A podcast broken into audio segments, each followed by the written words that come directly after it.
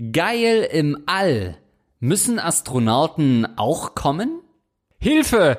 In meiner Familie hausen Verschwörungstheoretiker. Was tun? Das alles beim Gagreflex Podcast.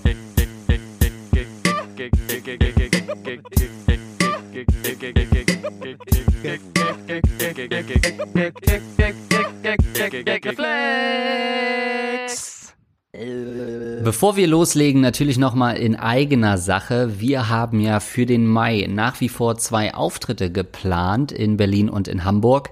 Offiziell sind die noch nicht abgesagt worden, aber ihr merkt das ja, heute ist der 1. April dass die Sachen immer so vier Wochen im Vorfeld jetzt gerade ähm, abgesagt werden und geplant werden. Sobald wir da eine finale Info haben, hoffentlich bis zur nächsten Folge, können wir euch da mehr sagen. Eventuell haben wir dann vielleicht sogar schon neue Termine oder es kommen so wenig Leute, dass wir sagen können, das ist gar kein Problem während der Pandemie, dass wir die äh, Auftritte problemlos durchziehen können. Ähm, ja, aber wir hoffen, wir können euch da bis zur nächsten Folge final Bescheid geben. Herzlich willkommen zum Gagreflex Podcast. Mir sitzt kein Mensch gegenüber, keine Sau, aber am anderen Ende der Telefonleitung, da ist mein charmanter Freund Andreas Linksch. Ähm, der heute sein Mikrofon richtig rum hat. Ähm, danke, Lars Pausen, für das nette Intro. Schön, dass du wieder da bist. Es äh, dreht sich um Folgendes. Ihr schickt uns Fragen ein äh, an mail at de und äh, wir schauen uns mal so an, was ihr so für dreckige Probleme habt, ihr Schweinchen. Genau so ist das. Also, wir starten direkt rein. Möchtest du, Lars, du hast wie immer die Qual der Wahl, Verschwörungstheorien oder geil im All? Womit lass, möchtest du starten? Lass mal Verschwörungstheorien, weil ich glaube, äh, die Leute bleiben dran, um später noch geil im All zu werden. Und ich bin sowieso ja, gerade ein bisschen auf Verschwörungskriegsfuß. Äh, Los geht's bist, bist drauf gepolt, ne? Ja. Und zwar äh, thematisch aktuell Verschwörungstheorien in der Familie zu Zeiten von Corona. Meine sehr geehrten Rattenkönige, ich, männlich 20, habe schon seit längerem ein Problem, das aufgrund von Corona jetzt nochmal präsenter geworden ist. Viele werden es vermutlich kennen. Rechte Verschwörungstheorien in der Familie, von der Verleumdung des Klimawandels über die geheimen Weltregierungen der Eliten bis hin zur Impflüge ist alles dabei. Aktuell geht es bei uns in der Familiengruppe darum, dass man sich mit dem Coronavirus in Wirklichkeit erst durch den Test ansteckt und der Secret Service fast alle Menschen Menschen ausrotten will, um die paar Millionen Verbliebenen mit der Impfung zu kontrollieren, damit diese der englischen Königsfamilie dienen. Wirklich dagegen anreden kann ich nicht, weil es wahrscheinlich stimmt. Ähm, denn wenn die Eltern und Geschwister alle extrem konservative, überzeugte Globuli-Schlucker und AfD-Wähler sind, wird man, wenn man sich nur etwas kritisch äußert, sofort als linksgrün versiffter Gutmensch abgestempelt, der eben noch zu jung und naiv ist, um irgendwas vom Leben zu verstehen. Mit anderen Quellen kommen kann man auch nicht, da alles, was der eigenen Meinung widerspricht, so wie äh, so zu den staatlich kontrollierten Mainstream-Medien gehört. Besonders Besonders Sorgen tue ich mich über meine Nichten und Neffen. Einerseits würde ich sie gerne ein Stück weit dem Einfluss ihrer Eltern entziehen, andererseits hat man ja nicht das Recht, sich in die Erziehung anderer Leute einzumischen. Und ich kann sie ja schlecht einfach hinter dem Rücken der Eltern beim Arzt impfen lassen oder ähnliches. Da diskutieren nichts bringt, bin ich dazu übergegangen, mich möglichst zu distanzieren und aus Gesprächen am Esstisch rauszuhalten. Mich deprimiert zwar das aktuelle Verhältnis zu meiner Familie, allerdings machen mich ihre widerlichen, teils schon menschenverachtenden Aussagen meist noch trauriger. Vor allem in Hinblick auf meine Nichten und Neffen. Einfach den Kontakt abbrechen geht nicht. Da ich studiere und noch finanziell abhängig von meinen Eltern bin, bleibt mir nichts anderes übrig, als es auszuhalten und bei der nächsten Gelegenheit abzu, äh, abzuhauen. Sorry für die lange Frage. Bin seit Folge 1 dabei und ihr schafft es stets auf neue, mir den Tag zu versüßen. Wow. Das finde ich eine richtig Folge gute Frage. 1. Ja, Krass. eine äh, Vier Jahre alte Ratte. schon. So lange leben Ratten doch eigentlich gar nicht, oder? Naja, wenn sie sich nicht impfen lassen, dann schon. Gibt's auch die Pest unter Ratten? Und andere Frage, ähm, sind Ratten wirklich noch so Krankheitserreger hier in Deutschland? Oder war das einfach früher, wo man halt seine Scheiße noch auf die Straße geschmissen hat? Was ja in äh, vielen anderen europäischen Ländern, die auf Augenhöhe mit uns sind und beliebte Reiseziele von uns sind, noch gang und gäbe ist. ähm, ich glaube, die Pest ist, um den ersten Teil der Frage zu beantworten, kein Thema mehr. Und ja, ich habe gehört, dass es die Pest in den USA noch gibt. Ist es so? Ja, ja, vereinzelt USA und auch so ein paar äh, anderen Ländern gibt es noch ganz selten Fälle von Pest. Äh, kein Volkslied, aber es ist wirklich auf Madagaskar noch ein Ding, ne? Ja, sowas. Also, ja, ja. ja, da war eine Freundin von mir vor ein, zwei Jahren. Richtig krass. Ähm, ja. Hat auch gefühlt Malaria bekommen und Pest und ist dann schön nach Hause. Ja, wahrscheinlich heutzutage nimmst du irgendwie eine halbe Aspirin und hast kein Pest mehr. Ja, zumindest nie. Ja. Ähm, und dann eigentlich wollte ich noch fragen, ob die Ratten der Lüfte, die Tauben, ob die wirklich noch so Krankheitserreger sind. Aber das ist jetzt hier alles nicht die Frage. Äh, die Aber wir Frage, haben wahrscheinlich ja? viele Ornithologen, die zuhören. Deswegen gerne mal ähm, sagen, wie das bei Vögeln ist. Beim Vögeln, ja, darüber reden wir mhm. häufiger. Ja, das würde mich tatsächlich interessieren, ob Ratten, äh, ob, ob, ob äh, Tauben noch Krankheitserreger sind. Falls es jemand weiß, äh, mail at gagreflexpodcast.de. Also, ich finde die Frage richtig klasse, weil das ja wirklich ein Thema ist, äh, mit dem ich mich schon sehr lange beschäftige und das mich schon sehr lange ähm, beschäftigt und mich fertig macht teilweise, weil mhm. auch ich im näheren, ich sag aber Bekanntenkreis, Meinst aber eigentlich deine Eltern? Nein, sagen wir mal im Bekanntenkreis habe ich tatsächlich Leute, die äh, immer mal wieder mit solchen Theorien um die Ecke kommen. Es ist jetzt nicht zu krass. Ja. Es war schon teilweise ziemlich krass, aber da hat man dann gemerkt, okay, das hat man vielleicht nach dem nach dem zweiten Glas Wein auch nicht so gemeint. Aber ähm, durchaus äh, ist man irgendwie in dieser Generation der Fragensteller hat jetzt von Nächten und Niffen, äh, Neffen und Nichten gesprochen. da kann ich jetzt nicht mithalten, weil ich äh, sowas nicht besitze. nicht so viele. Ähm, aber ich stelle das immer wieder ähm, fest bei Leuten in diesem Alter, den Boomern, diesen so, keine Ahnung, zwischen 50 und 70 Jahre alt, irgendwas so um den Dreh, dass die besonders häufig anfällig für Verschwörungstheorien sind. Und ich wollte dazu eigentlich auch mal, irgendwann werde ich dazu auch mal, keine Ahnung, eine Reportage machen oder so. Ähm, mhm. oder, oder mich da nochmal näher mit auseinandersetzen, weil ich das so spannend finde. Und ein, An ein Erklärungsansatz habe ich für dich, Andreas. Ich möchte mal gucken, wie du den bewertest.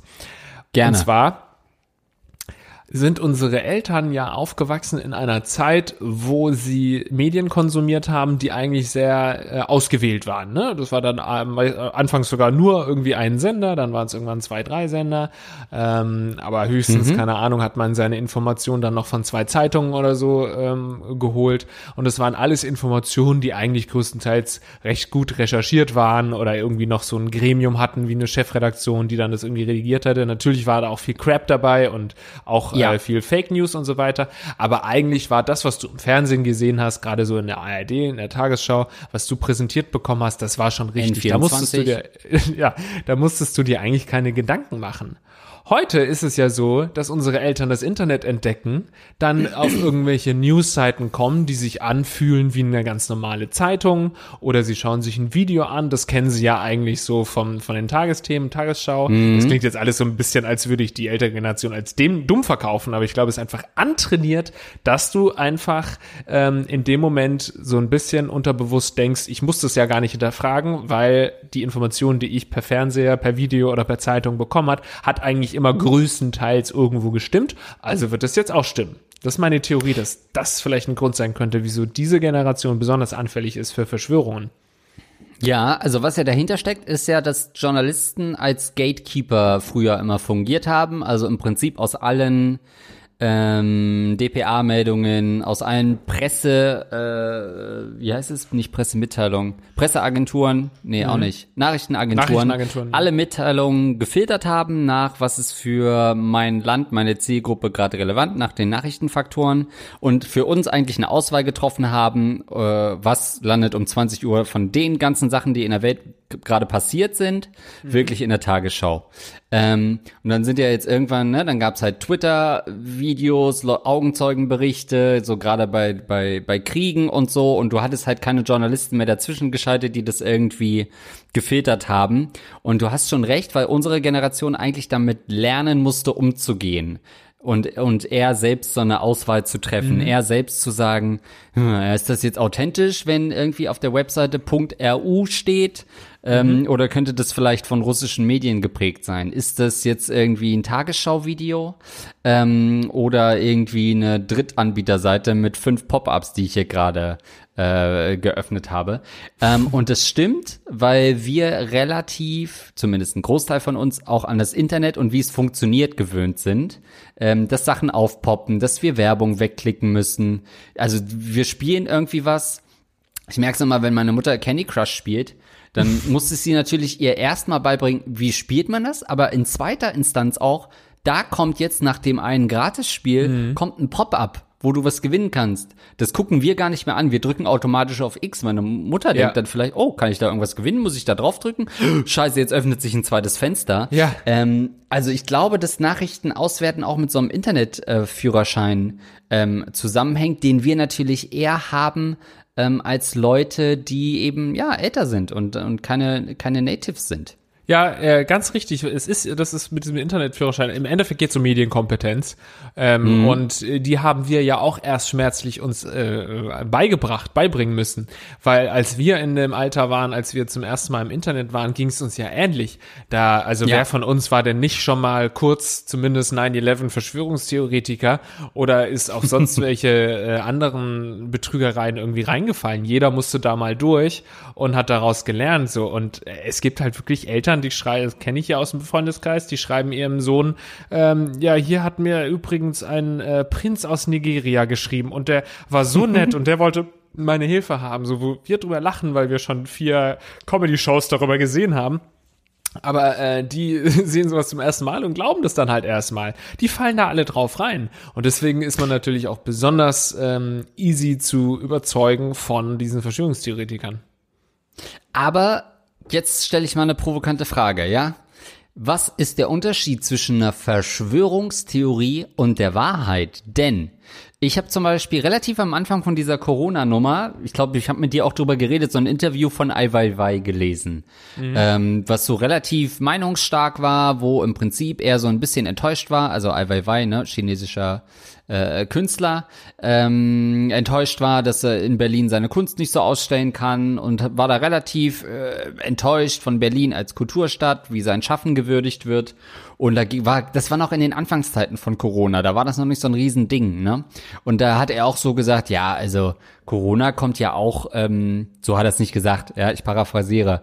Ähm, naja, das ist zwar auf einem Markt in Wuhan passiert, aber direkt daneben ist halt auch so ein Forschungslabor ähm, und hat so ein bisschen nahegelegt, dass es vielleicht eher aus dem Labor kommt, ähm, als wirklich ähm, vom Markt geschehen. Also dass es quasi eigentlich eine äh, ABC-Waffe ist, der Chinesen. Da denke ich halt so, naja gut, klingt erstmal nach einer Verschwörungstheorie, weil wir glauben, dass eine höhere Macht an etwas Negativem beteiligt ist in der Welt, die wir nicht sehen. Ähm, auf der anderen Seite ist aber China natürlich eine Diktatur, die auch bekanntermaßen falsche Informationen streut, die die Zahlen manipuliert hat rund um Corona. Bin ich, wenn ich sage, hm, ich halte das gar nicht für unplausibel, bin ich dann schon ein Verschwörungstheoretiker. Ähm, ich glaube, Immer ja. noch der Gagreflex-Podcast, by the way. Ist nicht unser neues Politikprojekt gerade. Ach du, wir behandeln jede Frage, die reinkommt und die wir für interessant äh, äh, erachten. Ähm, ja, wärst du, du wärst ein Verschwörungstheoretiker, weil du dich in dem Moment, also man kann es jetzt erstmal sich anhören und dann vielleicht auch glauben und dann auch so meinen, ach ja, da könnte schon was dahinter stecken. Dann müsste man weiter recherchieren und wenn du dann auf Quellen, auf seriöse wissenschaftliche Quellen stößt, die dann zum Beispiel sagen, ja, Wissenschaftler haben sich dieses Virus angeschaut und haben an der DNA erkannt, das ist kein im Labor kreiertes Virus, sondern das ist ein natürlich entstandenes Virus. So, dann kannst du natürlich immer noch sagen, auch die Wissenschaftler sind gekauft und so weiter, ähm, aber dann bist du wirklich ein Verschwörungstheoretiker, glaube ich. ähm, ich sage mal so, wenn du dann wirklich Wissenschaftler siehst, wo dann auch andere Wissenschaftler draufschauen, die nichts mit diesem Wissenschaftler zu tun haben, die dann gucken, okay, wurde denn hier ordentlich gearbeitet? Wenn das dann auch ordentlich erarbeitet wurde, ähm, dann wird es nochmal geprüft und ähm, wenn dann zum Ergebnis, wenn die dann zum Ergebnis kommen, ja, das scheint ein natürliches Virus zu sein, dann glaube ich das jetzt einfach. So, ne? Und das ist halt aber auch das Problem, ne? Ähm, Verschwörungstheorien haben ja immer irgendwo recht weil du es nicht Ja. falsifizieren kannst. Das macht es ja so unwissenschaftlich. Du, die, die, die haben ja immer noch ein besseres Argument als du oder bringen irgendein neues Argument an, dass du auch nicht so schnell irgendwie, worauf du irgendwie so schnell auch keine Antwort hast. Und dann klingt es so, als hättest du keine Argumente mehr dagegen und bist der Verlierer. Oder ich habe zum Beispiel ganz oft festgestellt, wenn mir dieser Mensch aus dem Bekanntenkreis diese Videos zugeschickt hat, habe ich mir das Video angeguckt, habe zwei, drei Kommentare unter dem Video gefunden, die dann ähm, das äh, gelöst haben sozusagen, habe dann nochmal selbst recherchiert, habe das wieder der Person zurückgespielt. Guck mal, das Video ist dessen, äh, aus diesem und aus diesem Grund Quatsch. Und anstatt dass dann die Person auf diese Argumente eingeht, kommt sie mit dem nächsten Link. Dann schickt sie mir das nächste Link, äh, äh, schickt er mir das nächste ähm, äh, Video und mit neuen Argumenten. Sprich, Verschwörungstheoretiker gehen eigentlich auch selten auf gute Argumente, die man eigentlich nicht mehr, wo man nichts mehr dagegen sagen kann, weil dadurch irgendwie bewiesen wurde, dass es Quatsch ist, da gehen sie nicht drauf ein, weil sie ja nicht drauf eingehen können, sondern bringen dann einfach das nächste Argument, das manchmal auch nur einfach schwer zu bekämpfen ist. Aber es ist ja auch immer ein bisschen, also kognitive Dissonanz sagt ja eigentlich immer, dass man mehr oder weniger Argumente äh, ignoriert oder Informationen ignoriert, die entgegen der eigenen Auffassung sind. Was eigentlich so ein relativ natürlicher Prozess ist, weil man sonst mit der Informa Informationsflut überfordert ist und man gerne eigentlich Sachen sucht, die auf die eigene Meinung einzahlen und die bestätigen. Aber jetzt mal wirklich Real Talk. Wenn zum Beispiel 9-11 äh, wirklich, äh, keine Ahnung, was sind so die gängigsten Theorien, dass, äh, also es gibt ja so dieses, ne, man hat irgendwie Personalausweise äh, plötzlich gefunden von den, äh, obwohl das ganze Flugzeug verbunden ist. Oder diese, um das zusätzliche Haus, was in die Luft gesprengt wurde, obwohl es hätte gar nicht so. Sucht man sich dann nicht als, sage ich mal, jemand wie wir, die immer sagen, ja, das stimmt nicht, weil es gibt das und das dagegen. Sind wir da nicht vielleicht auch naiv, weil wir natürlich immer dann erstmal die Informationen nehmen oder die Beweise, nennst du es gerade, nehmen. Ich freue mich übrigens schon auf die nächste Fiki-Fiki-Frage hier gleich. ähm, Ja, im die Ständer dann sagen, ja, da, das ist, passt übrigens zu der Frage, war die Mondlandung ein Fake? Kann er überhaupt einen Ständer gehabt haben? Ähm, aber suchen wir uns dann nicht auch immer die Informationen, die eben das bestätigen, dass es eben eine Verschwörungstheorie ist? Ich weiß total, was du meinst. Und natürlich ist es ja auch irgendwo so, wir wollen das nicht glauben, deswegen gucken wir und dann finden wir was. Aber ich finde, es ist halt ein Riesenunterschied, ob deine Quelle ähm, Günther Carlsen ist, der äh, mal recherchiert hat oder sich mal Gedanken gemacht hat oder sich mal die 9-11-Videos angeschaut hat und dann zu dem und dem Ergebnis gekommen ist. Wenn das deine Oder Quelle es ist, ein ist ausländischer Korrespondent ist? genau. Und wenn das deine, wenn das deine Quelle ist, ist es schon ein Unterschied, als wenn das eine, keine Ahnung, universitäre Forschungsgruppe ist mit äh, zehn Wissenschaftlern und dann kommt eine andere Universität von einem anderen Land, die völlig unterschiedliche andere Interessen haben, die das auch nochmal angucken und dann zu dem und dem Ergebnis kommen. Oder Wissenschaftler, die dir vorrechnen, ähm, übrigens hier einen, äh, einen, einen Stahldings kann durchaus schmelzen, wenn das und das eintritt. Also das sind einfach andere Quellen als Hans-Jürgen, der sagt, äh, einen, äh, keine Ahnung, Hochhaus kann nicht brennen. So. Und natürlich sucht man sich dann äh, andere Informationen, aber ich suche jetzt nicht unbedingt die, die mir gefallen, sondern ich suche die, die ich für schlüssig halte und deren Quelle ich für verantwortungs, äh, für, für äh, vertrauenserweckend einschätze. Aber auch das ist natürlich, äh, kann man sagen, es ist naiv. Wieso glaube ich denn Wissenschaftlern? Wieso glaube Ja. ich denn zwei unterschiedlichen Wissenschaftlern aus zwei Ländern? Die könnte ja sein, dass die alle von der gleichen Organisation bezahlt werden.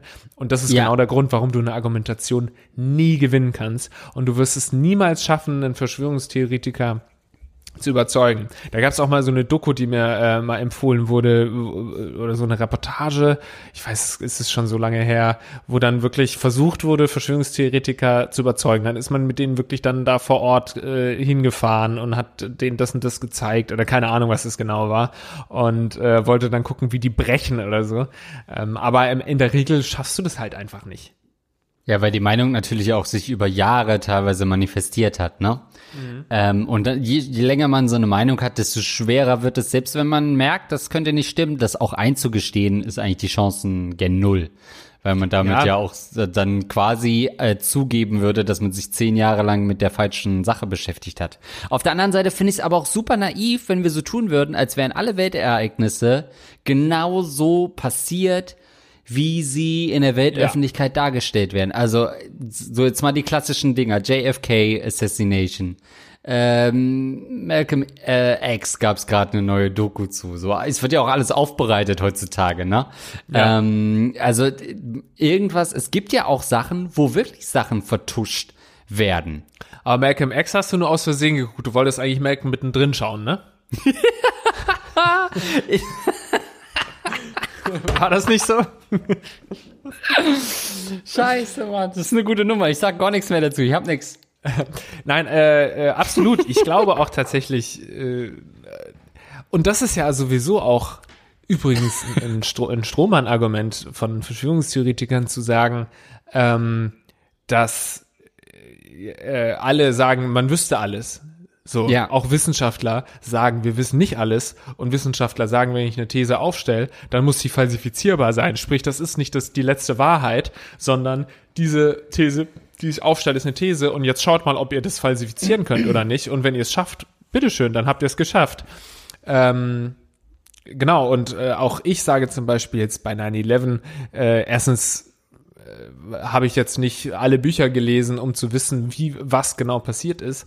Aber ich kann mir das sehr gut vorstellen, dass die Bevölkerung natürlich nicht alles weiß, wie es exakt abgelaufen ist. Ich glaube dann halt ja. aber nur nicht, äh, dass da irgendwie eine übergeordnete Organisation das alles plant. Also es kann sein, dass die äh, US-Regierung zu dem Zeitpunkt aus PR-Gründen gewisse Sachen anders dargestellt hat, als sie tatsächlich waren, aber dann eben wirklich nur äh, so kleinere Dinge und nicht dieses Gesamte in Frage stellen. So nicht dieses, okay, George W. Bush hat den Auftrag gegeben und so weiter. Das ist Fun schon nochmal ein Unterschied. Fun Fact, ich darf rechtlich gesehen mit Frauen schlafen, die nach 9-11 geboren wurden. Ist das nicht krass? da kann gar keiner was sagen und das ist mal eine Verschwörungstheorie für euch. Was ähm, ist genau die Grenze? Hast du mal geguckt, so, so vor 18 Jahren, was da war? Ein Massaker oder? Äh, ich glaube, wir sind da beim, beim zweiten Versuch, ähm, äh, als Hussein gehängt wurde. So alles, was danach geboren wurde, ist völlig okay. Also als sie ihn aus dem Erdloch äh, geholt haben, wer auch immer da gezeugt wurde, schreibt mir auf Instagram. Ähm, aber ich habe auch wieder so eine Studie gesehen, die ich dann ganz interessant fand, weil äh, fand, weil bei mir dann doch in so, naja, sag ich mal, gerade jetzt so die letzten drei vier Jahre als Fake News auch so ein richtiges Ding war. Also vorher gab's das ja auch, aber dann hatte es plötzlich so einen Namen um diese ganzen Trump-Sachen. Ähm, die dann ans Licht kamen. Äh, Russland greift in den US-Wahlkampf ein und so ein Shit. Und dann war ja immer alles Fake News, Fake News, Fake News. Und Trump hat es ja dann selber auch immer benutzt gegen, mhm. gegen Sachen, die, mit denen er konfrontiert, ja, das ist Fake News, weil er diesen Begriff auch so etabliert hatte.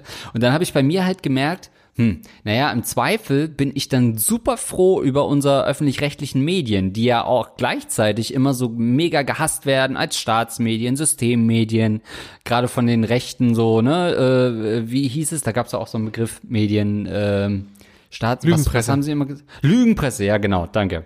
Ähm, wo ich dann dachte, boah, zum Glück haben wir irgendwie eine gefühlt neutrale Institution, ja, auch mit Fehlern, ähm, die aber irgendwie mir so einen Kompass gibt, ähm, dass ich weiß, ganz vereinfacht gesagt, okay, wenn ich 20 Uhr Tagesschau gucke, kann ich das gucken, ohne mich fragen zu müssen, hm, ist es jetzt wirklich wahr oder nicht? Wenn ich Tagesthemen gucke, weiß ich, okay, ist schon ein bisschen meinungslastiger. Ich muss mir mal einen Kommentar anhören von einer Redakteurin von Radio Bremen, die ich noch nie in meinem Scheißleben gesehen habe und die offensichtlich eine Grüne ist. Also ja, höre ich mir das an. Aber generell ist es okay. Ähm, und dann dachte ich, habe ich eine Studie gesehen vor, naja, einer Weile, ähm, wo es darum ging, okay, junge Leute, was für Medien glauben die? Und dachte, oh shit, jetzt bin ich mal gespannt. Und da war tatsächlich Tagesschau ähm, genau so ein Pol mit, weiß ich nicht, 40 Prozent oder so, keine Ahnung, die angegeben wurden, als das ist für mich eine reliable Source, also eine, eine verlässliche Quelle. Ja. Ja, äh, ist krass, ja, aber ich meine, de deine Aussage, die du gerade gebracht hast, oder die ganzen Aussagen, wenn das eine Verschwörungstheoretiker hören, oder nicht ein Verschwörungstheoretiker, hier so, so ein Reichsbürger, mhm. irgendwie, keine Ahnung, so ein AfD-Wähler hören Die würde. uns hoffentlich weiter auf Patreon supporten, so soll das gar nicht gemeint sein. Wir brauchen euch dringend. Wir brauchen die Kohle aus dem rechten Flügel. Eine Parteispende, aber umgekehrt. die finanzieren uns. Ähm, der würde dich natürlich auslachen und sagen, meine Güte, bist du blind. Du bist ja, ja. so ein trauriges, ja. armes Würstchen. Eben Was weil auch unabhängig davon auch stimmt. ja. Weil auch ähm, äh, die öffentlich-rechtlichen Rundfunkanstalten auch viel Mist gebaut haben. So, ne, das ist ja auch wieder die, andere Seite, dass ähm, selbst ich, der dir zustimmt und sagt, ich bin auch froh, dass wir diese Medien haben und diese doch neutrale und gute Berichterstattung ähm, vom vom Staat finanziert wird, das finde ich gut. Aber und äh, Politiker sitzen natürlich in den Gremien, genau, genau, in den genau, Aufsichtsräten genau, ja, der Sender ja. und so. Ne? Deswegen ne? sage ich im selben Atemzug auch, dass sie halt sehr viel Scheiße gebaut haben. Und wenn jetzt ja. AfD-Leute wieder sagen würden, ja, ihr, ihr seid so blind. Nee, ich bin nicht blind, ich sehe schon auch die Fehler, aber im Großen und Ganzen ist es halt richtig. Und im Großen und Ganzen ist es halt verlässlicher und hat sich als richtiger herausgestellt, als das, was ich in eurem Psi-Blog äh, lesen würde, sozusagen. Also in, auf diesen ja. rechten Verschwörungsseiten. Aber ja. Ja, das ist das mit diesen, ähm, das ist, du wirst, du wirst es nicht schaffen. Ich habe auch äh, so schon so viel über Homöopathie und Globuli, Globuli diskutieren müssen. ähm, da, da, da, du kommst da einfach nicht voran, weil äh, genauso wie die Sache mit den Quellen, also dass man immer darauf achten muss, was ist das für eine Quelle, ist die reliable oder nicht, ähm, siehst du ja auch anhand der, wie wurde denn diese These aufgestellt von Verschwörungstheoretikern oder von Globuli-Leuten, dann ist es ja. halt ganz oft so, ja, Tante Emma hat dadurch dann äh, äh, keine Ohrenschmerzen mehr gehabt nach, nach zwei Wochen äh, Ohrenentzündung. Die hat, die hat einfach mhm. hier so ein bisschen Homöopathie genommen und dann ging das ihr besser.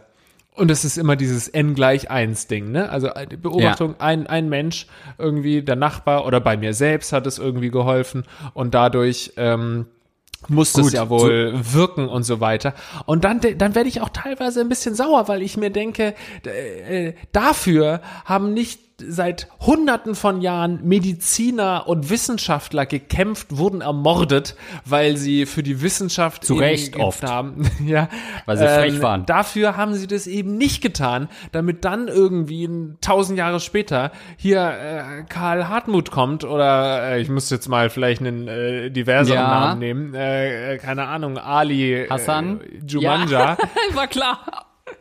War klar, dass jetzt ein türkischer Name kommt. ähm, dass der dann kommt und, und äh, sagt, das stimmt alles gar nicht, was ihr Wissenschaftler herausgefunden habt. Die Medizin stimmt gar nicht so, wie ihr das macht, sondern ich habe mich nämlich jetzt mal eine halbe Stunde hingesetzt und denke, das, was ihr seit hunderten von Jahren erforscht habt, ist falsch. Richtig ist, esst mehr Kleeblätter. Ja, ähm, das lasse ich mir doch von jemandem, der 9-11 mit verschuldet hat, doch nicht sagen.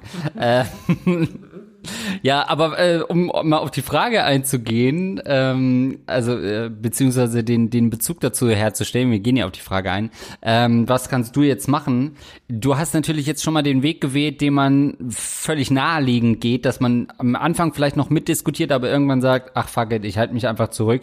Ähm, ich diskutiere hier nicht mehr mit, weil ich stehe eh auf verlorenem Posten. Ähm, was was können wir ihm raten? Muss er sich von, von seiner, also ich finde, es sind halt auch die Eltern, sagt er ja, von denen er sich ähm, distanzieren muss. Das finde ich schon super krass. Das ist halt nicht irgendein Onkel, der ein bisschen crazy ist, sondern es sind immer noch die Eltern.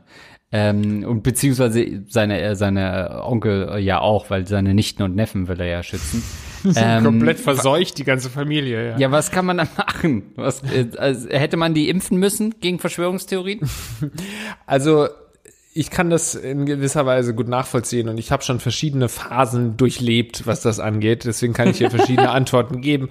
Wenn du in der Phase bist, wo du sagst, du hast einfach keinen Bock mehr darüber zu diskutieren, dann schön Schnauze halten, weil die werden in ihrem Sumpf sowieso bleiben und die äh, im besten Falle werden die auch nichts Böses anstellen, wenn es immer nur am Familienstammtisch irgendwie diskutiert wird, ist es im Endeffekt ja auch echt egal. Es kriegt ja. niemand mit, was die da sagen. Dann lass sie reden Wenn du dann aber wieder eine Phase hat, äh, hast, wo dich das wirklich aufregt und wo du was gegen sagen willst, dann versuch immer gegen äh, zu argumentieren. Nicht abschießen, das ist Familie, die wirst du für immer äh, an deiner Seite haben und es sollte jetzt nicht irgendwie eine Diskussion über Homöopathie oder ähnliches irgendwie äh, ändern. Ähm, aber dann diskutier mit und ich finde auch, es macht ja auch irgendwo ein bisschen Spaß. Also mir zumindest macht es, mich verärgert es wirklich, wenn ich dumme Argumente lese von Verschwörungstheoretikern, aber genauso freut es äh, mich dann, da mal ein bisschen zu recherchieren und dann irgendwie das hinzubekommen, irgendwelche Argumente zu finden, die dagegen sprechen und das irgendwie eindeutig widerlegen, was da gesagt wird.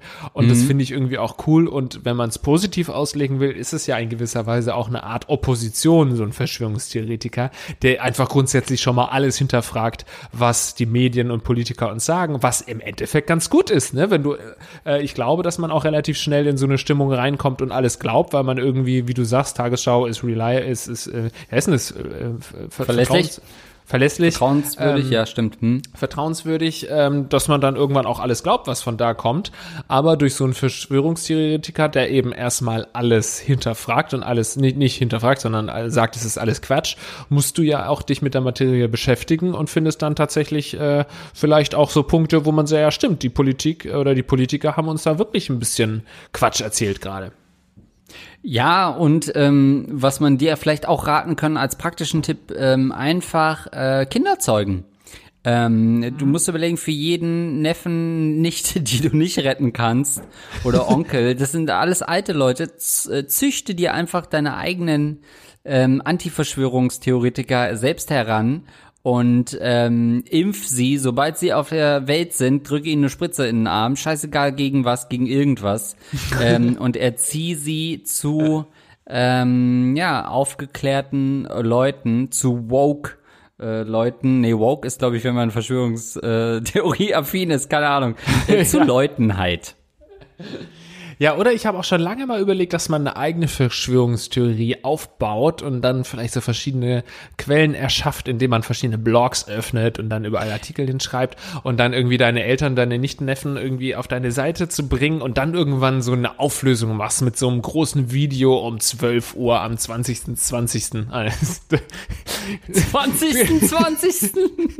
hm, Der wird kommen, ich verspreche euch. Das Jahr 2020 wird 20 Monate haben. Genau genau so eine Verschwörungstheorie in die Richtung. Und dann löst er alles auf, das ist alles Quatsch. Und dann sehen die erstmal so ein bisschen wie bei Die Welle, das Experiment, äh, dass du erst alle irgendwie auf deine Seite holst und dann äh, hältst du den Spiegel vors Gesicht sozusagen. Naja, witzigerweise hatten wir ja, wenn wir schon bei Referenzen sind, äh, fast den, den Mastermind oder den einen der Erfinder, also Achim Held bei uns damals, bei NDR, musste dann leider, also in unserer Late-Night-Show, den, ja, Erfinder, wenn man das so nennen kann, ähm, der Bielefeld-Verschwörung, also das Bielefeld überhaupt nicht äh, gibt, ähm, den hätten wir ja fast bei uns gehabt, ist dann leider ähm, brutal ermordet worden von Verschwörungstheoretikern, kurz bevor er zu uns kommen konnte.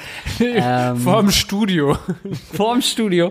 Ähm, nee, konnte dann damals krankheitsbedingt nicht da sein. Aber es gibt ja schon so diese großen Pranks, kann man schon fast sagen. Ja, äh, gibt es noch ja. einen äh, Prank, der dir einfällt? Na, 9-11 halt, ne? Dass uns weiß gemacht wurde, dass das echt von beladen ist. Just a prank. Äh, kürzlich ist doch auch dieser äh, tatsächlich sehr lustige Verschwörungstheoretiker verstorben mit seiner eigenen Rakete. Der, ähm, ah, ja, ja, der Flat Earther, ne? Ja, genau, der meinte, mhm. äh, oder der oh, sich schon immer stimmt. irgendwie eigene Raketen gebaut hat und damit dann irgendwie versucht hat, irgendwann so hoch zu fliegen, damit er ja. die Rundung der Erde beziehungsweise in seinem äh, Bild natürlich beweisen zu können, dass die Erde eine Scheibe ist. Und der ist ja äh, kürzlich leider tödlich verunglückt. Äh, Unglück. Der war tatsächlich sehr lustig. Ich meine, der war mal bei Between Two Ferns oder irgendwie bei so einem Comedy-Format, habe ich so dunkel in Erinnerung, war der mal. Und man hat gesehen, dass er durchaus auch Selbstironie besitzt. Ja, aber offensichtlich ähm, nicht genug. Also es ist schade, wenn, wenn solche Leute dann auch so einen Absturz hinnehmen. Wir wollten da eigentlich beim, bei, einem, bei einem Kneipenquiz nachfragen und dann kam aber diese tragische Wendung, dass er den, diesen Flug nicht überstanden hatte, oh. äh, der eigentlich äh, sein, seine Wahrheit beweisen wollte, dass die Erde eben flach ist. Mhm. Ähm, ja, ich hatte das ja auch mal erzählt. Wir wollen auch gar nicht länger bei dem Thema bleiben, aber ich habe das ja auch schon ein paar Mal erzählt in, in wir machen heute mono monothematisch. äh, nee, wir müssen noch geil im All machen. Aber es Stimmt. geht ja wirklich ein fließender, fließender Übergang. Ähm, dass ich in Australien damals diesen Typen gehabt habe, der so ein Creationist war, also so ein Schöpfungstheoretiker, der wirklich halt glaubte, also die Schöpfungstheorie, ne, dass du mhm. innerhalb äh, God created the world in seven days, also in, in, innerhalb von sieben Tagen, ne, gut, am siebten Tag hat er schon gechillt und gesagt, Leute, ich gehe erstmal in, in Selbstquarantäne. Ähm, aber davor hat er halt alles erschaffen und das hat er halt geglaubt. Und dementsprechend mhm. glaubte er eben auch, dass, ähm, dass Menschen und Dinosaurier quasi ähm, im selben Zeitraum gelebt haben. Und sein Beweis, den er damals angeführt hat, war eben, dass ja im Angkor Wat in, ähm, äh, in äh, Kambodscha, meine ich, das ist Kambodscha, ah, ähm, das, wo das Angkor Wat steht, das ja von den Zoomern eine Ruine ist. Oh Gott, ich rede mich im Kopf, Kopf und Kragen. ähm, ne, eine alt, von einer alten Hochkultur eine, ähm, ein Gebäude ist, ähm, eine, eine, eine heilige Stätte ist, äh, dass da eben auf dem Eingang ein Stegosaurus zu sehen ist was ja eigentlich unmöglich wäre, wenn die Menschen damals nicht mit äh, Stegosauriern zusammengelebt hätten. Wo ich natürlich im ersten Moment, ich habe den in einem fucking Hostel in Alice Springs getroffen. Also come on, ich bin nicht bereit gerade mit einem Creationist. Ich habe noch nie einen fucking Creationist äh, getroffen. So, dann äh, präsentiert er das erstmal, dann bist du ja erstmal baff. Ja. Ähm, habe ich am nächsten Tag dann recherchiert und geguckt, ah nee, dass die Leute davon ausgehen, dass das einfach ein Hippo ist, also ein äh, Flusspferd, Nilpferd von einer Lotusblüte, was damals wohl relativ bekannte Symbole waren, auch in der sumerischen Kultur und so weiter. Okay, dann habe ich den wirklich noch mal getroffen an einem Tag danach und habe das, hab dem das gesagt und innerhalb von vier, fünf Sätzen hatte er mir aber schon wieder andere Sachen präsentiert. Also das, was du vor fünf Minuten gesagt hast. Äh, und genau so war es. Also ich kam dann da richtig an und ich dachte nicht, dass ich ihn nochmal sehe, sondern ich habe ihn wirklich zufällig getroffen und hatte dann schon das zumindest ein bisschen gegenrecherchiert, aber dann hat er halt die nächsten vier, fünf Argumente gehabt. Wo ich dann aber auch so dachte, ja, aber wenn Menschen und Dinosaurier zusammen gelebt hätten, dann gäbe es ja wohl fucking Monumente überall und nicht nur eine kleines, kleinen Imprint im fucking Angkor Wat, was wirklich so, so ist, so wie die Ägypter und wie äh, Griechen, wie alle Zivilisationen, die alles dokumentiert haben, was sie gesehen haben, in unglaublichen Statuen, würdest du ja wohl mehr sehen als so ein kleines, äh, kleines Wappen ähm, in, in einem Dings, als äh, wenn, wenn Dinos überall gewesen wären. Aber in dem Moment bist du halt auch so überfordert, weil dir halt das eine Meinung ist, die sie seit Jahren vertreten und die auch richtig ausgefeilte Argumentationen inzwischen entwickelt haben. Ja, ja. Ja, sag mal, ihr Ureinwohner hättet ihr nicht irgendwie da ein bisschen mehr dokumentieren können, dass da so riesige Dinosaurierwesen waren? Ja, wir haben doch da in dieser einen Höhle, haben wir doch da so eine Zeichnung gemacht. Was wollt ihr denn? Hm, was male ich als nächstes? Ja, ich könnte natürlich den 6 Meter T-Rex malen, der gerade unser halbes Dorf aufgefressen hat. Oder ein Dreieck. male in Dreieck, ja. Äh, hm. Aber bei. Äh, Herr Pythagoras, kommen Sie raus aus der Höhle, lassen Sie das mit Ihren Dreiecken. aber kann jetzt mal so auf dem falschen Fuß mhm. wahrscheinlich erwischt, aber äh, kann oh. es nicht sein, dass dann halt die Menschen früher auch einfach äh, Knochen gefunden haben von den Viechern? Nee, soweit haben die noch nicht gegraben. Ich glaube, also, nee. Naja, aber nee, es gibt doch auch eine mögliche, nee? Nee, also äh, okay, wieder super unrecherchiert, deswegen steinigt mich nicht. Also gut, wenn jetzt unsere arabischen Zuschauer sagen, doch, würden wir machen, äh, völlig okay. Aber ähm, ich, also die ersten ähm, Ausgrabungen, Archäologie und so, das hat doch erst im 18., naja, 17. Jahrhundert stattgefunden. Ja, aus, aus, aus wissenschaftlichen oder? Gründen, aber wenn du halt früher irgendwie hast einen Brunnen bauen wollen oder du hast irgendwie mm, die hm, Großmutter ja, verbuddeln wollen und dann kommst du aus Versehen auf einen Stegosaurus, kann doch sein. Hm. Ja gut, du siehst ja natürlich nicht, wie er aussieht. Aber das ja. haben ja die Leute danach auch nur gesponnen. Also man weiß ja auch noch nicht so, so richtig, ob die jetzt Federn hatten oder nicht. Naja, ist ja, ja alles äh, und so weiter. Krass. Ja, ist spannend. Ähm, ich habe ja jetzt äh, kürzlich auch auf meinem Instagram-Channel so ein bisschen über äh, die äh, Ärzte gesprochen. Das sind auch so Videos, die mir zugespielt wurden, ähm, die eben diese Covid-19-Corona-Krise als äh, völlig äh, übertriebene Scheiße halten und sagen, das sei ja ein, eigentlich nur so ein kleinen, kleiner Grippevirus. Ähm, und was ich dazu gesagt habe, könnt ihr auf meinem Instagram-Kanal schauen oder im Instagram-Video.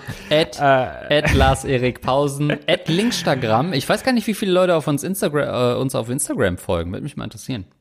Also du meinst, wie viele von unseren Zuhörerinnen und Zuhörern? Ja, weil ich weiß gar nicht, ob das so zwingend notwendig ist, dass man jetzt so Podcast äh, Creatern äh, zwangsläufig auf Instagram folgt. Ja, ist vielleicht gar nicht absurd, so, wenn oder? sage ich euch ganz ehrlich. Nee, und da hat es mir zum Ja. Beispiel auch Spaß gemacht, das Video anzugucken und dann erst war ich total beruhigt und habe gedacht, ja gut, der Mann hat recht, das ist ein Arzt und äh, wir haben alle kein Problem und es wird übertrieben und ich habe gemerkt, das tut mir ganz gut gerade und deswegen hat das Ding auch 30.000 Likes teilweise, so diese Videos in die Richtung. Ähm, Aber wenn du dann halt, ich gucke dann immer gerne in den Kommentaren, um nicht selbst nachdenken zu müssen, ob irgendjemand einen Ansatz hat, wo ich sage, okay, den verfolge ich jetzt mal. Ähm, Ja. Also einen Ansatz, der das ähm, hinterfragt, was gesagt wurde. Und dann habe ich eben auch relativ schnell feststellen können, dass so ein, zwei Aussagen ähm, Gut, bei dem einen Video bin ich sogar selbst, habe ich sogar selbst recherchiert, was der Arzt so gesagt hat, habe dann selbst gesehen, okay, das ist irgendwie ein bisschen strange, was der gerade sagt. Und bei dem anderen war es halt einer in den Kommentaren, der das dann mal durchgerechnet hat, was der Arzt dann gesagt hat. Und dann denke ich mir immer, okay, da, der sagt so viel Richtiges, der Arzt. Er ist teilweise sind es Professoren, Doktoren, so gemachte Männer sozusagen, die dann da stehen und sagen halt was, was du super easy mit einer einfachen Rechnung irgendwie widerlegen kannst oder zeigen kannst, dass es doch nicht so harmlos ist. Ähm, das ist schon, naja, das ist schon traurig, aber ich glaube, wir haben wirklich lange, lange genug darüber gesprochen. Ich habe richtig Bock auf einen luftleeren Raum, äh, neben mir Welt, Latte. Raumschrott und eine geile Latte. Hallo, ihr beiden. Ich stelle euch nun eine Frage, die mich länger interessiert, als mir lieb ist. Glaubt ihr, Astronauten masturbieren? Wenn man die Länge des Aufenthalts bedenkt, bin ich sicher, dass sie es tun. Aber ich glaube nicht, dass man die nötige Privatsphäre dafür hat. Was meint ihr? Viele Grüße. Und das ist einfach mal eine fucking Hammerfrage. Kann man nicht anders, kann man nicht anders sagen. Es gibt Leute, die zerbrechen sich den Kopf über Verschwörungstheorien jahrelang äh, sind sie begeistert, wenn immer wieder neue Details ans Licht kommen und es gibt halt solche Leute, ähm, die sich über die wirklich wichtigen Dinge ähm, Gedanken machen. Ich merk schon, äh, du hast da Herzblut dran. Hast du vielleicht auch schon mal drüber nachgedacht? Ich denke, das ist eine der wenigen Sachen ähm, oder eigentlich der Hauptgrund, warum ich bisher nie ins All geflogen bin, ist tatsächlich, dass ich Angst hatte, ja, wie mache ich es mit meinem Sperma? Ähm, und das konnte mir Ja. niemand von der ISS beantworten, auch nicht Kool Savage, aka Alexander Gerst, der das ja immer sehr nett erklärt. Ähm, ich glaube, dass ähm, es gibt Frauen, die sind mit einem Soldaten zusammen. Die haben relativ schnell einen harten Sex, wenn er nach sechs Wochen auch aus Afghanistan äh, zurückkommt, wo er angeblich ja noch äh, auf verlorenen Posten helfen soll, den, äh, den Leuten, den Stammeskriegern vor Ort da beizubringen, wie man sich als Polizist verhält. Und dann gibt es? Astronautenfrauen, wo ich so denke, okay, das ist ein Typ, der hat gerade ähm, G-Kräfte gespürt, die nichts mit dem G-Punkt seiner Freundin zu tun haben. Der Typ war gefühlt drei Jahre im All. Scheiße, will der Typ ficken. Er hat richtig Bock.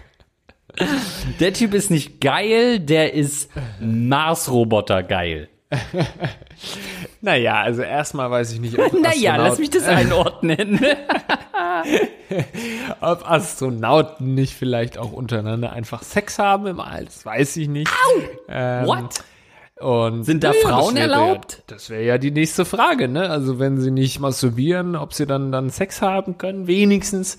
Und dann frage ich mich, ob Frauen im All? Ich wusste Hunde, aber Frauen? ja, ja, gibt es, soll es geben. Naja, also da ist ja ein Haufen Weltraumschrott und das muss ja irgendjemand aufräumen auch. Ich wollte nicht sagen, ob die ISS eine Küche hat, aber gut. Also, ähm, Das Kochen ist auch so, dann diese, diese Zahnpastahüllen nehmen und es da rausdrücken. dann fliegt es so durch die Luft. Nee, ich glaube tatsächlich, dass zum Beispiel jetzt, blank, wenn wir es mal wirklich, wir wollen ja die Frage auch mal Ja. ernsthaft versuchen anzugehen. Ähm, wenn du da im All bist und du, sagen wir mal, du hast deine Privatsphäre, weil gerade jemand äh, draußen ist und irgendwie ein super wichtiges Teil, Er geht mit dem Allhund spazieren.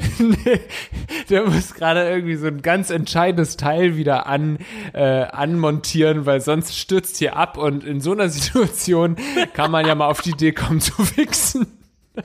Geil! So, und wenn du dann also doch deine Ruhe hast sozusagen äh, und dann, dann wickst, dann glaube ich, dass es sehr gefährlich werden könnte für, für alle, wenn du einfach in die Luft spritzt. Weil dadurch geht ja die Flüssigkeit, äh, äh, fliegt dann da ja rum und könnte ja Dinge beschädigen. Ich glaube, das ist gar nicht so ungefährlich, oder? Nee. Oh.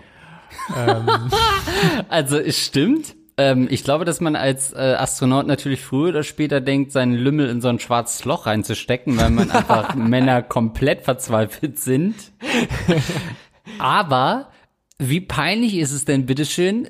Wie lange dauern so Missionen? Okay, Missionen dauern nicht so lange, weil ähm, ne, Astronauten wechseln ja dann alle paar Jahre und werden mit so Trägerschiffen dann Ja, oder hingebracht. auch Monate nur teilweise. Ja. Oder Monate. Aber sagen wir jetzt mal die äh, ISS. So, was ist die? Die ist so 30 Jahre in der Luft, ne? Und sagen wir mal, die wird dann safe zurückgebracht und landet ja dann gefühlt in 10 von 10 Fällen landet die immer mehr. So, Die dann ISS? die halt, naja, also generell Raumstationen, ne? du, du meinst, ja. Erinnerst du dich noch an die Mir? Die, Ja, die ja. dann irgendwann auch, ne? So, die russische. Und ähm, so, dann stell mal vor, die wird dann wieder geborgen und du findest dann einfach nur Sperma. Alle Tasten sind komplett verklebt. Du kannst keine Taste mehr irgendwie benutzen, weil alles vollgewichst ist. Und dann gehst du dein äh, Kontaktbuch durch und denkst so, okay, wer war das jetzt? Ist das von Alexander Gerst oder ist das von irgendeinem litauischen äh, Astronauten? Ähm, und dann so schmeckst du es und versuchst es zuzuordnen. Ja. Na, Hauptsache werden so DNA-Tests gemacht, aber nicht um zu gucken, ob ausländisches Material da ist, sondern wer hat wieder in die, ins Cockpit gewichst. Ich glaube, das ist ein, ein geiles, aber serious Problem unter Astronauten. Ähm, ja, mal ganz ehrlich, also die Mir oder eine Raumstation, die landet doch nicht im Meer. Was? Die ist doch runtergeflogen. Die haben sie doch dann runtergeholt. Also einen runtergeholt quasi. Aber dann landet doch da nicht die ganze Raumstation, oder? naja, Teile natürlich. Dann ist doch da Ähm, immer nur die- die- diese, diese ist doch da Weltraumschrott und so, oder? Keine Ahnung, ich weiß es auch nicht. Ich müsste die nochmal recherchieren bei äh, psi, psi.org. Ich habe noch Nein. einen Fact für dich, bevor, Ja. bevor wir weiterreden. Denn ähm, wenn Astronauten, äh, ich glaube, boah, ist es nach nach ähm, Lance Armstrong wollte ich natürlich sagen nach äh, Neil Armstrong? Ja. Ähm, dann gibt's noch Louis Armstrong, den äh, Jazzmusiker. Okay, also Neil Armstrong.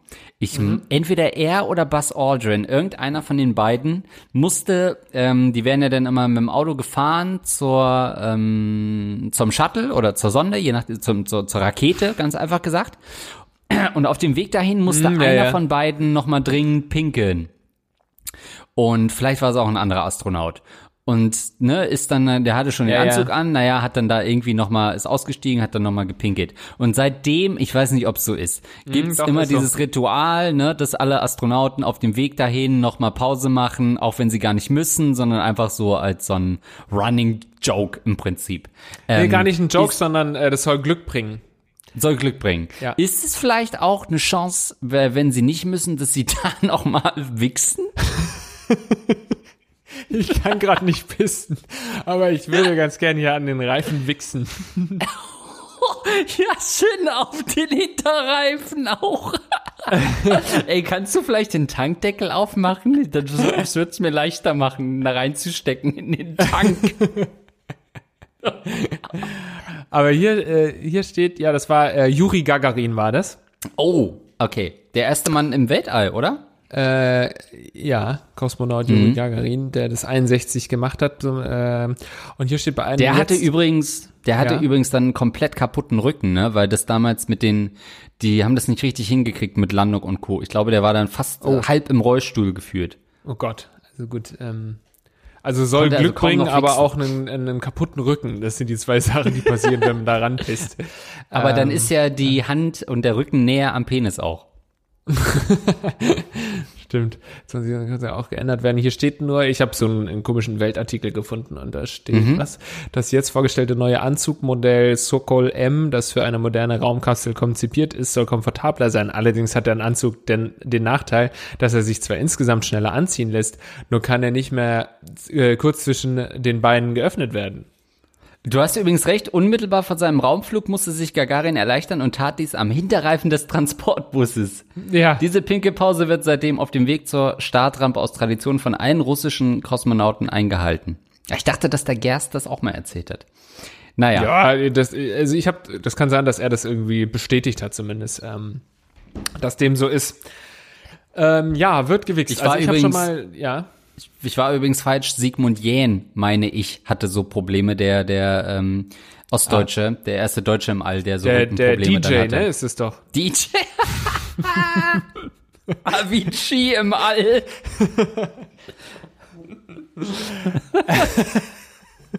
Ach, da ist er jetzt. Ach, DJ Ötzi hat wieder neue Saturnmonde entdeckt. Das ist ja geil. Äh, Das glaubst du, ist die Aufgabe von Astronauten, ne? ja, der, so haben sich ja auch die Neptunes gegründet rund um Pharrell. Die waren einfach zu lange im Weltall. Also, um das nochmal aufzudröseln, ne? ich habe schon mal Ja. den Aspekt der Gefahr reingebracht. Ich glaube, es könnte durchaus gefährlich sein, wenn du einfach so irgendwo hinwickst. Aber die Leute gehen ja auch pinkeln.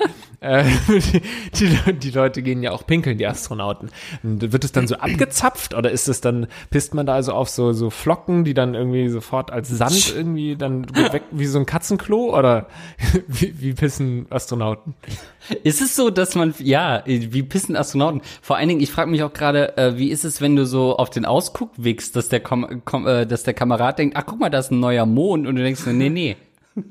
Das war Wie ich. viele, wie viele Monde da draußen sind fälschlicherweise als Monde bezeichnet worden? Dabei war es einfach nur Sperma. Auf dem Ich denke dann auch Teleskop. immer, es sind ja auch.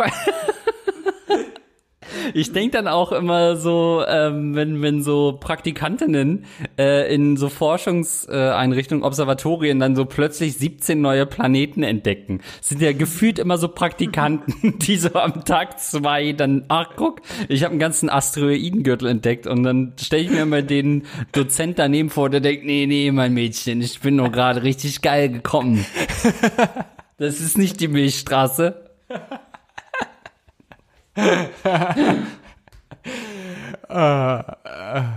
Also, äh, unabhängig davon, äh, all, all jokes aside, glaube ich, dass äh, natürlich Astronauten ähm, wichsen.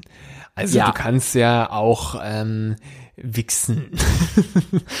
du kannst, ich glaube, es ist sogar besonders geil, wenn es schwerelos ist. Du brauchst nicht viel Kraft, um deine Hand, deine Weil Hand es zu bewegen. schwerelos ist. Du kannst irgendwie wahrscheinlich coole Bewegungen mit deinem Körper machen, die das alle noch, alles nochmal irgendwie geiler machen. Also ich glaube, es gibt keinen geileren Sex als äh, in der Schwerelosigkeit und auch äh, wichsen kann man da besonders gut. Und ähm, deswegen glaube ich, dass es easy ist oder du drückst dir nur irgendwie, keine Ahnung, deine Hand immer an den Sack. Irgendwann äh, bist du so geil und so prall gefüllt, dass es sowieso rausschießt. Ähm, ich glaube, da Ja, brauchst du dir keine Sorgen um die Astronauten zu machen.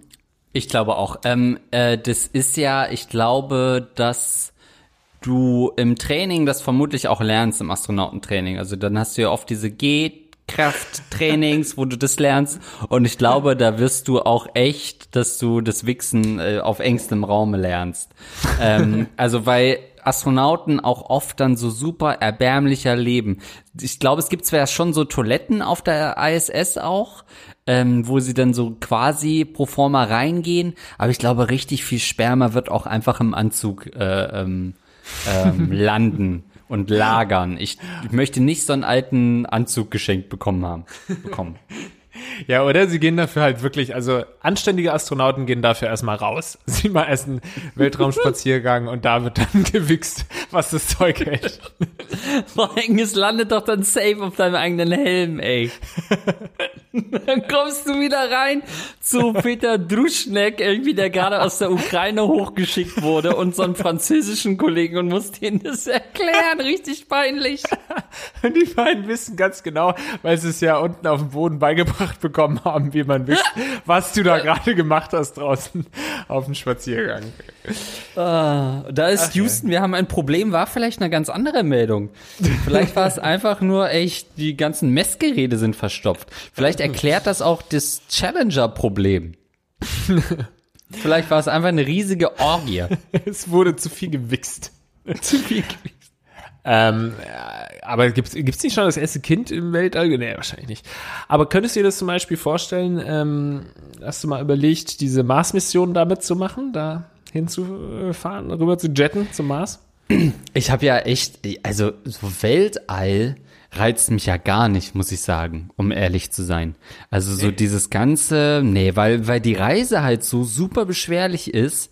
Ähm, also ich meine, wir haben das ja alle schon mal gesehen in einem klassischen Galileo-Beitrag, was so Astronauten aushalten müssen. Ich fahre schon nicht gern Achterbahn, also das würde mich safe killen, diese Oh, jetzt habe ich den Begriff wieder nicht parat. Diese, ähm, na, wo sie so im Kreis drehen müssen. Wer heißt das gleich wieder? Gott. Nicht Karussell, aber wo sie halt dann so, ja. ne, wo sie so Drehungen mhm. ausgesetzt werden. Oh Gott, tut mir leid, fällt mir gerade nicht ein. Zentrifuge, ähm, nee. Ja, doch, doch, doch, doch, doch ja, genau. Zentri wo es um die Zentrifugalkräfte geht, genau. Ja, ja. Ähm, aber das da heißt, denke ich immer so, anders, ja. ja. aber da denke ich halt immer so, um Gottes Willen, das würde ich auf gar keinen Fall äh, aushalten.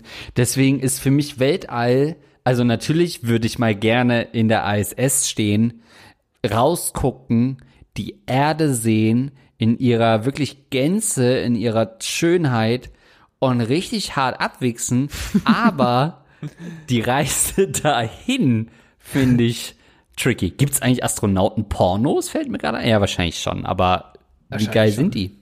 Aber es gibt ja auch so Para Parabelflüge, da habe ich auch kein Interesse dran. Nee? Ja gut, da nee. habe ich auch wiederum kein Interesse dran, weil das ist für mich so äh, Billigtouristen. Irgendwie, keine Ahnung, so zwei Sterne All-Inclusive Hotel Weltall. so ist es. Also wenn, dann will ich natürlich schon schön das Fünf-Sterne-Hotel und das Weltall genießen. Das heißt übrigens wirklich Zentrifugentraining und äh, also mhm. also menschliche, ja, ja. Äh, humanen Zentrifuge. Ähm, Reizt dich das? Also ich, ich bin generell sehr interessiert am Weltall. Schon immer gewesen. Mhm. Als Kind habe ich äh, was ist äh, was ist was? Nee, wie heißt es? Das ist das? Nee, was ist was? Was ist was habe ich auch Bänder gehabt, ja. Ja, ja. da habe ich so viel über das Weltall gelesen. Das kannst du dir nicht vorstellen. Ähm, mhm. Also Dinosaurier und Weltall waren meine zwei Dinge einfach. Und ähm, habe auch dann zum Beispiel. Ja, ich habe mich viel damit beschäftigt. Aber irgendwann wurde es mir zu kompliziert, die ganze Nummer, weil irgendwann kannst du halt nicht mehr wie als Kind, wenn du dich als Kind für eine Sache interessierst, reicht halt, wenn du sagst, ich erkenne da oben einen Stern und ich kenne einen Mond und das ist das, was mhm. ich unterscheiden kann. Und irgendwann kannst du damit niemanden mehr beeindrucken und musst dann halt mit Quantenphysik kommen und irgendwie Lichtgeschwindigkeit. Und da war ich dann raus. Das war mir dann so kompliziert, das Ganze. Ich habe jetzt zum Beispiel mhm. kürzlich auch wieder ein, ein, ein, das vorletzte Stephen Hawking Buch oder so mir gekauft ähm, und lese da gerade daran. Und äh, weil ich halt dachte, ja gut, es ist ja irgendwo auch ein, ein Physiker-Typ, der sicherlich auch verständlich und cool schreiben kann.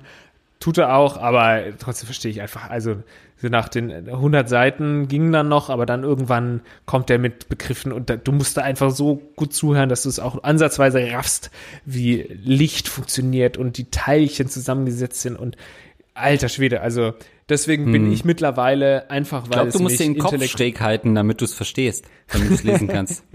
es ist intellektuell überfordert mich das einfach und deswegen bin ich raus. Aber mich würde es schon reizen, mal im, im Weltall zu sein. Das ist irgendwie so ja, was das ganz auch. Also da bin ich bei dir. Ist, ja. Weißt du, so alles, was du auf der Welt erreichen kannst, ist und, und was die Probleme sind und so, das ist da oben halt alles weg. Das ist da oben alles, das ist sein hat seine eigenen Gesetze da oben. Nichts, was du hier lernst, gilt da das oben. Ist wie der DFB-Pokal eigentlich, ne? ja. Von der Gesetzmäßigkeit her. Aber ich ja. finde auch, jetzt wo ich so drüber nachdenke, weil ich wollte gerade sagen, naja, man kennt es aber ja nur aus Katastrophenfilmen, Gefühl. Es gibt ja wenige richtig gut verlaufende Allfilme. Entweder gibt's eine Alien-Bedrohung oder so Apollo 13, ähm, Challenger kennen wir, also es ist ja, oh, weiß nicht, wie Gravity ist oder so.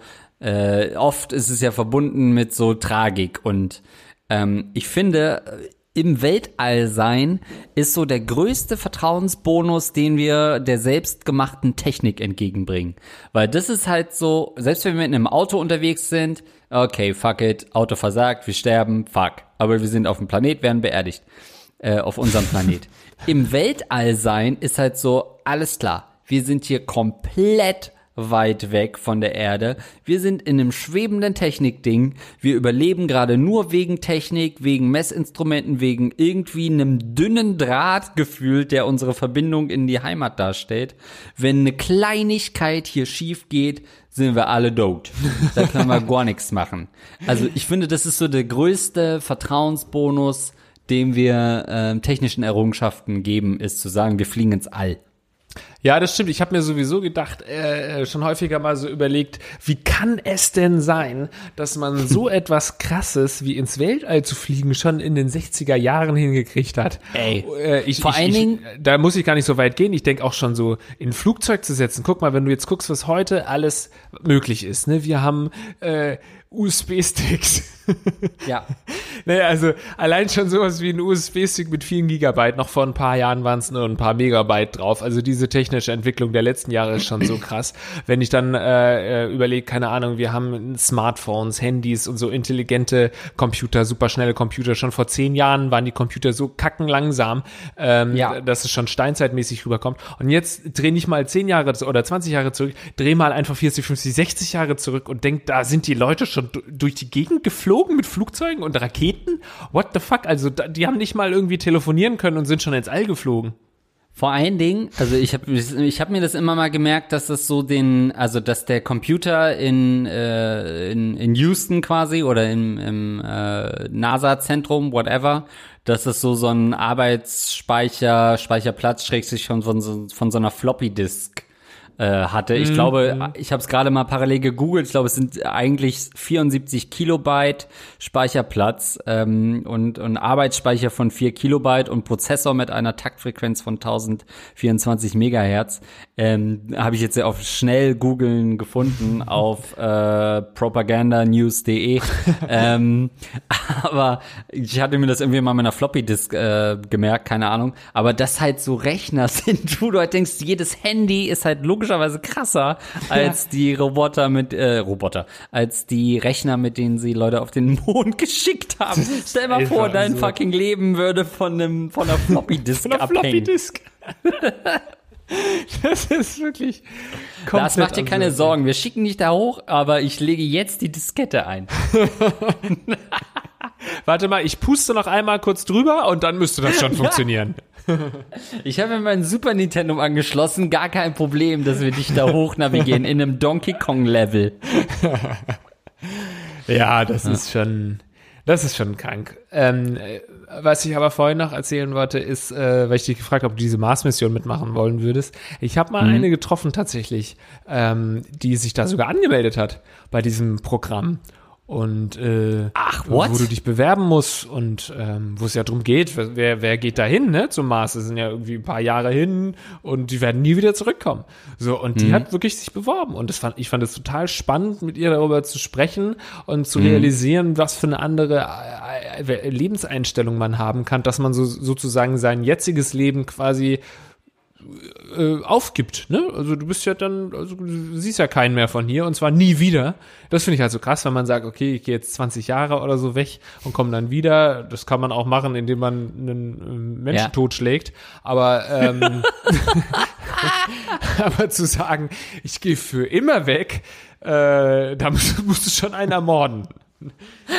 Hast du, ähm, hast du mit ihr geschlafen, weil du mal mit einer was vom Mars haben wolltest? Nee, aber ich hab's versucht. Nee, Hast- war lustigerweise auch eine Russin, also passt zur, Geil. zum Thema. Ja, ich wollte gerade sagen, das können sich doch nur so Oligarchen und so ein Shit äh, leisten. Oder? Nein, nein, nein, es geht ja um diese, Nee? weißt du nichts von dieser Mars-Mission? Ja, offensichtlich wurde ich schon aussortiert. Andreas, wir starten alle nächste Woche. Und ich erfahre es in dem, in dem Porno-Podcast. Geil. Hast du noch nicht gepackt? Ich sehe bei Wikipedia gerade Chronologie der Mars-Mission und ich denke, ich weiß nicht mal von einer was. Wir sind schon da alle. Ich, ich rufe dich gerade vom Mars an, Andreas. Wo bleibst du denn? Oh nee, also, also wir können ja wirklich, wir müssen, lass uns mal eine, äh, eine Menschheit aufbauen auf dem Mars, die auch divers ist. Wir können nicht nur die Klugen und die Hübschen reinholen, aber so einen wie Andreas, mich. ey, nee, komm, so, so einen dann auch wieder nicht. Wir haben jetzt die Chance, neu zu starten und ihr sagt mir, Andreas Link soll mit. Dann nehmen wir lieber Joey Exotic, der kommt mit. Also nein, es geht um die Mars One Mission, glaube ich. Da werden Sag mir wirklich gar nichts, Officer. Da konnte man sich, ich weiß jetzt, ich habe mich da auch nicht so näher informiert, aber du kannst dich da halt bewerben und du musst da das natürlich nicht zu alt sein, weil die wollen halt mhm. jetzt auch demnächst los. und äh, das dauert halt auch ein bisschen dahin. Wenn du dann da bist, musst du ja dann eine neue Gesellschaft aufbauen und da darfst du nicht dann schon im Feeling sein, boah, jetzt hast du Bock auf Rente. Wenn du da bist, geht's erst los. Also äh, ist ein schwieriges Auswahlverfahren. Und äh, da hat die sich für beworben tatsächlich und hat dann auch weiter und weiter und weiter, nächste Runde, nächste Runde und hat es dann aber irgendwie irgendwie durch Runde 4 nicht geschafft.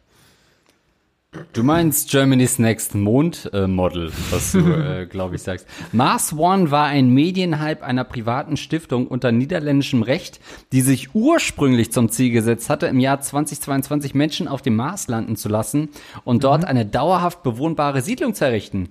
Ja. Ähm, das war nur ein Coup. Der Zeitplan wurde und wird von Bas Landorp immer wieder verschoben, zuletzt im Dezember 2016 auf unbestimmte Zeit. Okay, na gut.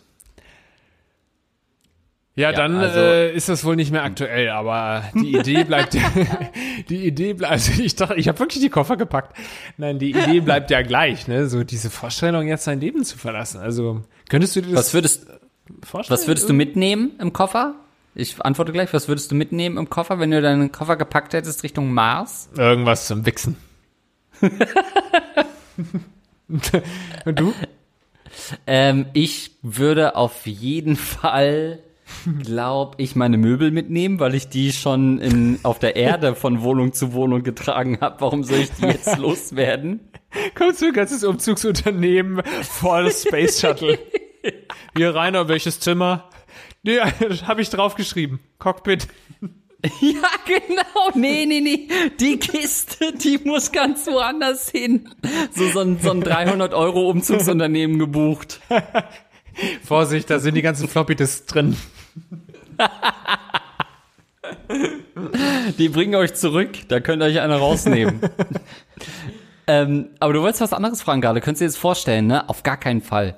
Da hätte ich, mhm. also es gibt ja so Pioniere, die sich das so als Ziel setzen. Und da bin ich keiner von. Also das finde ich zu krass. Selbst dieser Gedanke, dass es vielleicht doch noch Aliens gibt. Okay, ja klar, wahrscheinlich gibt's irgendwo Aliens. Mhm. Äh, ob das jetzt so Einzeller-Lebewesen sind, wie man das vielleicht wissenschaftlich denkt, oder ob es halt so Monster sind, wie man es in Hollywood denkt. Aber das wäre mir zu zu krass. Das hat die Menschheit hat uns das zu lange schlecht geredet durch Filme, finde ich. Ja, wir haben uns da ein bisschen zu doll Angst äh, machen lassen. Ne? Ja. Deswegen ja. hassen auch alle Haie und bringen die Haie um, weil äh, man Angst davor hat. Ja, und die sehen aber auch richtig freaky aus, Haie. Meine also sorry, eine Lobby für Haie aufzumachen ist halt echt schwierig, wenn sie aussehen wie ein Wrestler aus den 80ern. Im Gesicht. Was können denn die Haie dafür, dass sich die scheiß Wrestler Haie tätowieren haben lassen? Dann folgt mal Ocean Ramsey auf Instagram, Andreas. Dann siehst du, äh, dass es auch schöne Seiten hat, so ein Hai. Ist das von Gordon Ramsay ein Wasserkanal, wo er Fische jagt oder wie? Haie kochen, Haie braten. What a War beautiful shark! Just killed him. Also ich kann mir vorstellen, wenn so ein, sagen wir mal, wenn so meine Peer Group, nee, das heißt nicht so, wenn meine äh, äh engsten Am Leute Pier sterben, man ja. Stimmt wenn schon. alle meine engsten Leute sterben, so, sagen wir mal, so meine engsten 20 Leute, wenn Dann die alle tot werden. Dood. Ja. Wenn die alle Raucher. irgendwie an, an, an einem äh, äh, Busunglück oder sowas sterben, weil wir irgendwie mhm. auf dem Weg zu meiner Hochzeit sind und äh, da verunglücken alle und ich überlebe, weil ich der betrunkene Fahrer war. So, dann könnte ich mir vorstellen, dass ich vielleicht auf dem Mars fahre. Fahre auch. Fahre vor allen Dingen. Ja gut, ich bin jetzt auf der A42. Wo muss ich denn jetzt hier runter? Richtung Mars. Ähm, ich find's gut, dass du offensichtlich bei 20 Beerdigungen fehlen willst. ähm, für, für deine engsten Freunde. Und äh, du kommen alle in so ein Massengrab. Du bist ein viel zu sozialer Typ. Du würdest es nicht machen. Ähm, du hast da oben keine Leute und du kann man da rauchen überhaupt auf dem Mars? Das Rauchverbot? Ich bin kein Raucher, Andreas. Das, das Rauchverbot vor allen Dingen. Gibt's, es müssten ja erstmal Behörden und Anwälte und Richter und Institutionen vorreisen, um uns da ein gesellschaftliches Konstrukt zu geben, bevor wir da überhaupt hin können. Das ist auch gut, wenn jemand sich bewirbt für diese Mars-Mission, man weiß, man fährt da vier Jahre hin, du könntest von Aliens gefressen werden, aber dann kriegst du irgendwann mit, da ist Rauchverbot, dann, nee, dann komme ich nicht mit.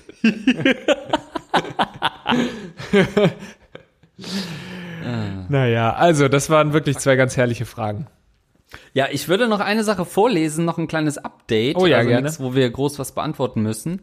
Äh, ist schon ein bisschen älter, aber du erinnerst dich natürlich an unsere äh, Geldherren-Frage, ähm, mhm. Wo wir äh, wo jemand zum Beispiel geäußert hat, dass er doch gerne seine Kinder von einem fremden Hund ficken mhm. lassen würde. Ja, ja, ja. Was wir damals äh, schon mehrfach gesagt haben, dass das äh, sehr, äh, ja, brauchen wir nicht wiederholen. Das ist super schwierig Weil jetzt ist, klang äh, es noch salopper als damals noch. Salopp klang das genau. Mhm. Ähm, hört da einfach noch mal rein in die Folge, die uns damals super krass schockiert hat und wahrscheinlich das heftigste war, was wir jemals im Gagreflex Podcast lesen mussten.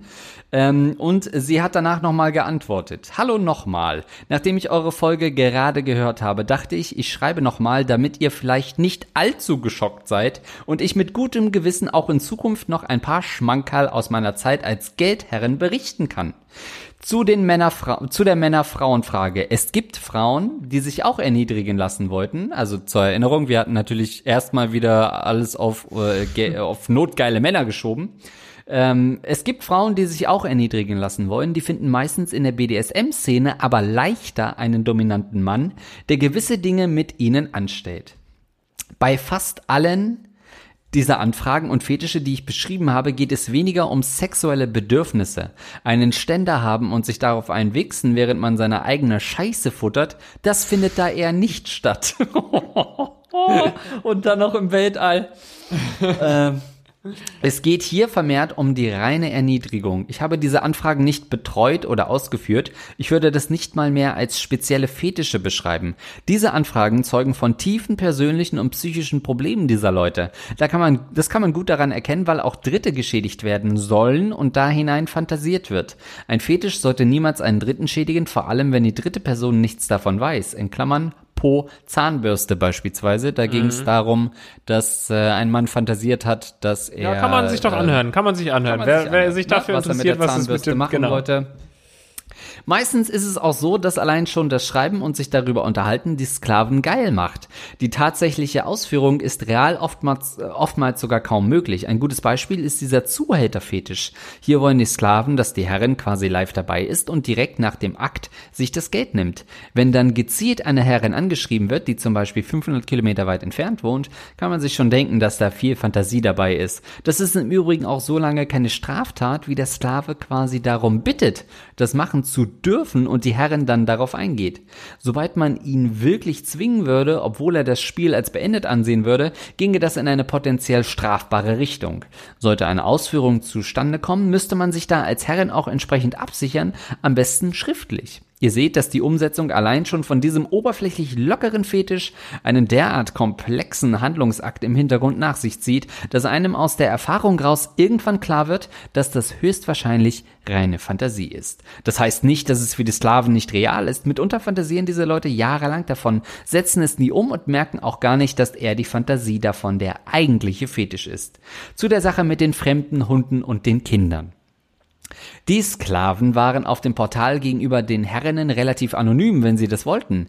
Die, der Betreiber der Seite hatte allerdings Personalien der Sklaven, da diese sich als echt verifizieren mussten, um überhaupt auf der Seite Herrinnen anschreiben zu dürfen. Die Herrinnen hatten so nicht sofort alle Informationen über die Person, wussten aber, dass die Person echt ist und kein Fake-Profil oder ähnliches dahinter steckt. Daher meine Meldung damals direkt an den Administrator, der mir dann auch mitgeteilt hat, dass die Person im Ausland wohnt und eine Verfolgung schwierig sei, aber dem nachgegangen würde. Strafbar macht sich jeder, der darauf eingeht, in dem Sinne, dass das Geld genommen und wirklich Dinge ausgeführt werden, das ist klar. Selbst wenn nichts ausgeführt wird und nur das Geld genommen wird, könnte eine strafbare Handlung vorliegen, da die Herren dann mit der Annahme des Geldes das Risiko eingewinne, dass etwas passiert. Ich weiß bis heute nicht, was genau im Hintergrund abgelaufen ist, allerdings hat die Person mich mit einem neuen Profil einige Jahre später nochmals angeschrieben und mir verweldet, dass er wohl in Therapie war und diesen Fetisch nicht mehr hat. Ob das stimmt oder nicht, kann ich natürlich nicht sagen. Ich denke aber, wenn jemand nach Jahren nochmal schreibt, dass das dann schon so sein kann. Geil, dass er trotzdem noch das Bedürfnis hatte, ihr zu schreiben. Ja.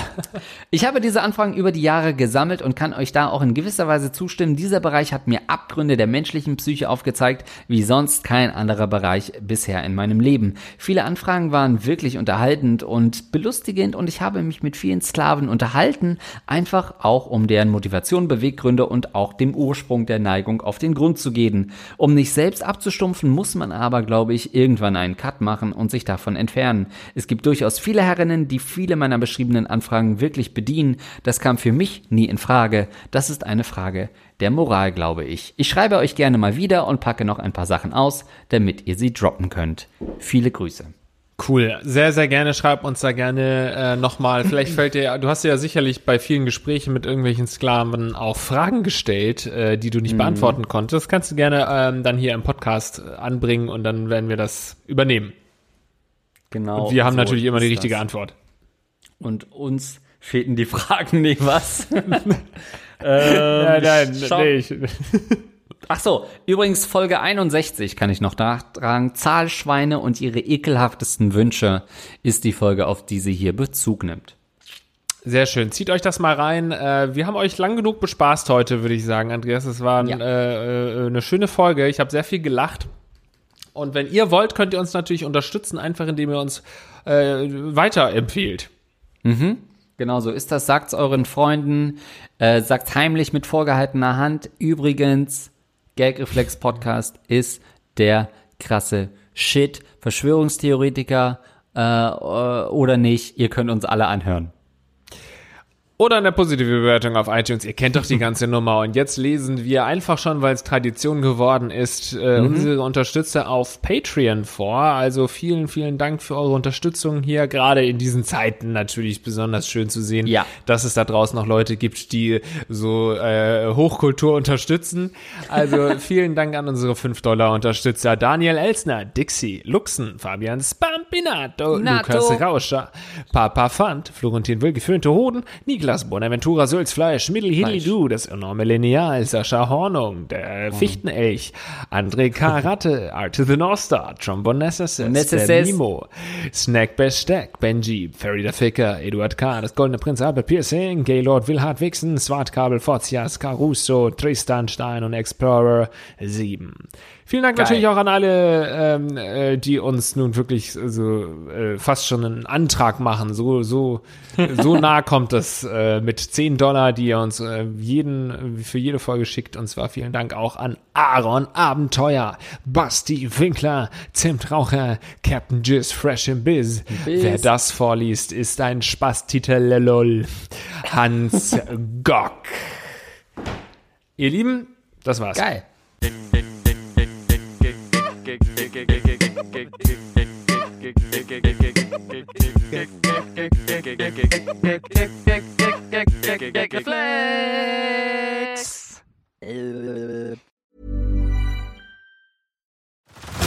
Head over to Hulu this March, where our new shows and movies will keep you streaming all month long. Catch the acclaimed movie All of Us Strangers, starring Paul Mescal and Andrew Scott. Stream the new Hulu Original Limited series, We Were the Lucky Ones, with Joey King and Logan Lerman. And don't forget about Grey's Anatomy. Every Grey's episode ever is now streaming on Hulu. So, what are you waiting for? Go stream something new on Hulu.